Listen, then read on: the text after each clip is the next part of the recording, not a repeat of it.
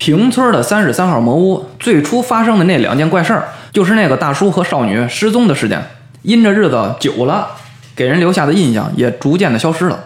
估计啊，过不了多长时间也就给忘了。啥恐惧不恐惧的，跟村子里的人又没有多大关系。可是这次一下子消失了四个人，有三个是村里的长久住户，这又把村民的恐惧感给激发了。有的那些胆子小的村民啊，返回家中后连夜就搬家跑了。当然啊，在这所有的村民之中，最为不安、最为痛苦、最为心惊肉跳的，还是三十四号和四十三号这两家。为啥呢？丢孩子了呀！那柳叶会柳大胖子每每想到三十三号看到的血渍和怪牙，他都忍不住打哆嗦。全身肥肉都甩起来了，恐怕孩子出了意外。你看呀，人就是这样。你刘野会是米商，当你昧了良心赚钱的时候，啊，不会想到考虑到就是别人家的孩子吃了自己掺了东西的米，会不会身体出问题？可是呢，当自己的孩子遇到意外时，又萌生起忧虑和害怕了。为何？极度精致的自私主义者，自己的孩子是孩子，穷人家的孩子就不是人。这种人所谓的爱和责任。仅限于眼前的孩子呀、老婆呀这些眼前所见的至亲之爱啊，这其实根本就不是什么爱和责任，就是无耻和恶毒。一个真正实实在在的人，一定有慈悲之心，见谁可怜都心疼，见谁有难都想帮，坑人害人的事儿啊想都不会想。但是这样优秀的人却被这卑劣的世道抨击和嘲笑，谁有办法？当遍地的奸损太监，正人君子必会遭受迫害，这是没有办法的事儿。啊，大家都是太监，凭什么你站着撒尿，对不对？这个惊悚的夜晚就这样过去了。天一亮，又是一顿的搜查，结果呢，一点收获也没有。报官吧，来了一群人模狗样的东西，也没查出所以然来。最终只能采用惯用的技能啊，一屁俩花就走了。啊，什么登报找人啊，悬赏找人啊，都用了，也是不见起效。光阴不问人间疾苦，只顾拔腿飞奔。转眼间就过了三天。这三天内，四十三号的刘野会柳大胖子没吃一顿好饭，对他而言，没吃好饭就是很严重的惩罚了。而四十三号的梅旺纸呢，也差不多。这孙子虽然在旧货生意上没少坑蒙拐骗，但对外还自称啊，我是儒教的教徒啊，就是主耶稣也信啊，穆罕默德信信信，真真的是那种胸前画十字儿，口念弥陀佛的货色。这时候他的杂交信仰也救不了他了，整天是愁眉苦脸，唉声叹气。可是第三天的下午，这梅旺纸收到一条喜讯，有个男仆风风火火跑进来了，告诉他呀，三十三号屋子里消失的画师于石平回来了，还专程来拜见你。梅旺纸乐得鼻涕泡都出来了。于时平跟他的女儿是一起消失的，现在他回来了，那他的女儿就算暂时回不来，也一定有线索了。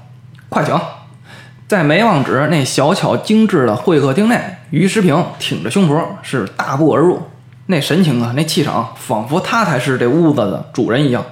哎，于于先生，您回来了啊？有没有受到什么惊吓呀？您来这里又有何见教啊？这梅旺纸是点头哈腰啊，极致的表现出恭敬。当然啊，在这个恭敬之中，又有一种迫切的渴望。于时平啊，乐了，恕我冒昧啊，这次登门造访，是想跟您啊说一件婚事儿。婚事儿？什么婚事儿啊？我想替您的女儿梅珊珊做一个媒，梅望纸啊，当时就宕机了。怎么呢？根本就没反应过来，这什么玩意儿就提亲啊？我女儿在哪儿我还不知道呢，你怎么上来就摆这么一出啊？梅望纸一时说不出话了，不知道说什么呀。我是抱着打听女儿的目的才接见你的，你你这说这些话是什么意思呀？于时平啊，继续说：“您的千金在我的住处暂时住下了，一切平安，您啊就放心吧。”梅望纸不觉地呆愣了片刻，紧接着那担惊受怕的心情就没了，取而代之的是愤怒。我说梅世平，你这么大年纪，把我这年仅十五岁的女儿留在你的家里，你安的什么心啊？你又是什么人？于时平啊，是全然不为所动，而是拿出一支烟，自顾自地点了起来，深吸一口气后，才淡淡的回道：“哦，您想知道我是谁啊？啊，那个，你看看这个。”说着话，这于时平就把耳朵侧过来了。梅望纸是完全处于几何懵逼的状态呀！你这是几个意思呀？莫非你把自己的身世刺在耳朵上了？但是在梅望纸看过之后，是惊出一身的冷汗。他在于时平的耳朵上看到一颗红痣。啊，你你是鲁平？不错，哎，梅先生的记忆还真好。想必你已经想起另外一件事儿了吧？啊，你你到底想干嘛？嗯，行，那我就直说了吧。我已经绑架了你的女儿，借此跟你计算一下十年前的那本旧账。梅望纸顿了好一会儿，才问道：“什么条件？说吧。”这鲁平啊笑了：“我很清楚，在你的手上还有三颗夜明珠，我也不为难你，你分两颗给我，来交换你的女儿，这还算公平吧？我呀，这辈子素来不做不留余地的事儿，狗急了还跳墙呢，对不对？你分我两颗，你自己留一颗。再说你的女儿也是掌上明珠啊。”这样一算呢，你有两颗，我也有两颗，利益均等，谁也不吃亏。不过呀，你也要想清楚了，我的生意不谈二价，我不接受讨价还价，懂了吗？哦，你不接受讨价还价是吧？要是我立刻就去报警呢？梅望只知道自己呀不是鲁平的对手，但这人一张口就要吞下两颗价值连城的夜明珠，梅望只能不心疼吗？所以他鼓足了最后的勇气，说出了这威胁性十足的话。没想到鲁平是毫不在意。哎呀，那你随便吧。鲁平啊，扔掉烟屁，伸了个懒腰，说呀：“是你打电话，还是我帮你打电话呀？”这是鲁平没把话说明了。你报警报吧。那我问你，十年前电线杆子上的那颗人头是怎么回事？你都一身腥，你还敢报警？再说了，你女儿可在我这儿呢，你可不要轻举妄动啊！梅望止顿时就泄了气。哎，行，如果我把两颗夜明珠给你。你什么时候能放了我的女儿？一个小时之内。万一万一你不放怎么办？哎呀，没有什么万一不万一的，你也没得选择，知道吗？哎，行吧，可那夜明珠也没在我手上啊。我知道，在银行的保险柜里，对不对？没事儿，你去取，我不着急，我在这里等你就是了。梅望止是无可奈何，重重叹了口气，迈着沉重的步子走出了房间。在走出房间后，他的脑袋还在快速的思考，怎样才能既不给夜明珠，又能救出自己的女儿。但是吧，想来想去也没有什么对策，反而啊，女儿跪在地上痛哭求饶的画面屡屡出现在他的脑子里。他呀，打了个哆嗦，不敢再瞎琢磨了，迈步走向银行的方向。梅望止离开了，屋子里只剩鲁平一人。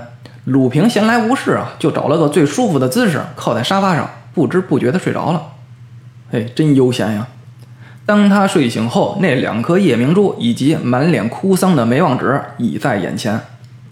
鲁平啊，哈哈一笑，将两颗夜明珠连同龙形的架子照单全收，随即起身离开。离开之前，还用绅士的语气说道：“一个小时，你的千金就回来了。”随后又补了一句：“做媒的事儿，咱们再谈。”鲁平离开了，寂静的房间内只剩这旧货大王呆呆地望着。鲁平离去时关闭的那扇房门，还别说，这鲁平啊是真守信用。不到四十分钟，一辆黑色小型汽车就在平村的村口停下了，跳下两个姑娘，一个是梅珊珊，另一个是侍女小翠儿。这俩人那状态呀是活泼快乐，一点因被绑架而受惊吓的样子都没有。他们就这样欢快地回了家。梅望纸心里的石头啊也总算落了地。可是无论他怎样盘问，啊！你们是怎么走进三十三号屋子的呀？谁把你们领进去的？啊！之后把你们关在哪儿了呀？等等吧。但梅珊珊是只字不提。你再问我就哭闹，而且还不让小翠说。这可把梅望纸愁坏了。但人回来了就是好事儿啊，也就不追问了。可这到底是怎么回事呢？咱们下次再聊。